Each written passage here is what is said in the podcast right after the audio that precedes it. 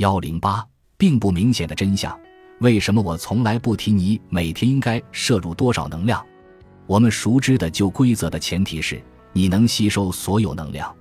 但他并没有考虑到这样一个事实：你肠道里的有益菌拥有一项惊人的能力，它们能消耗掉很多你在实施植物悖论饮食计划期间摄入的能量。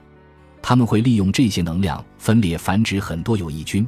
要么让你无法吸收这些能量。要么将能量转变成能够提升你生活质量的特殊脂肪。植物悖论饮食计划能够确保你的肠道微生物群得到充足的食物，这意味着你可以吃得更多，体重反而会下降。就像我的朋友特里瓦尔斯常说的那样，你会在马桶里长长的蛇形大便中找到证据。我会在下文中详细介绍你能吃和不能吃的食物，并对它们进行更加细致的说明。在你完成了植物悖论饮食计划的三个阶段后，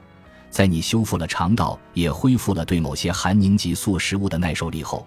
你的食物选择范围就可以扩大了。和大多数饮食计划不同的是，